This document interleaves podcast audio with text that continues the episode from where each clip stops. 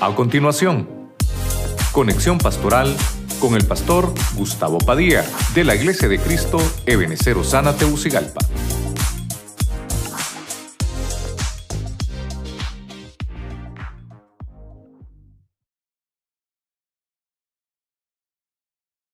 Somos luz en las tinieblas. Diga conmigo, luz en las tinieblas. Tenemos que resplandecer en medio de, de una generación perversa. Ha- Hablamos un poquito de las siete Babilonias. Todas las Babilonias que hay es porque en esa entidad lo que se encuentra son artes ocultas que quieren influenciar en medio del mundo espiritual. Número dos, hablamos de los demonios. Son espíritus que están ilegales, quieren obrar de manera ilegal y están haciéndolo. No debemos de darle ninguna permisión a este tipo de espíritus. Número tres, hablamos de las estirpes. Las estirpes, hermano, son géneros espirituales de la misma especie. Esos son estirpes.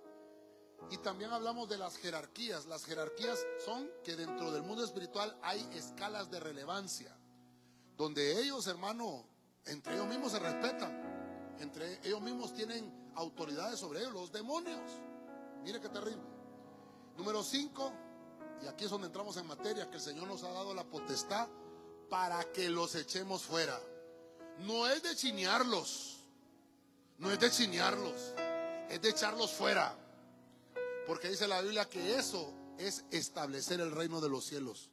El reino de los cielos ya está dentro de nosotros, pero al ir tomando posesión del, del territorio donde nosotros adoramos, se está estableciendo el reino de los cielos. Número 6. Hablamos del hombre fuerte. ¿Quién es el hombre fuerte? Nosotros. Nosotros somos el hombre fuerte. Pero dice la Biblia que puede venir, puede venir uno más fuerte que nosotros, que nos quiere atar y nos quiere despojar.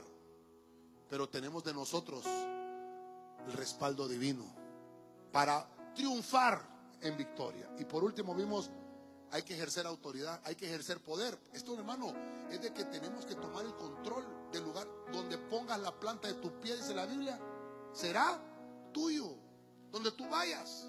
No participemos de las obras infructuosas de las tinieblas, sino reprendámoslas. ¿Por qué? Porque somos luz en las tinieblas. Dele palmas al Señor, hermano.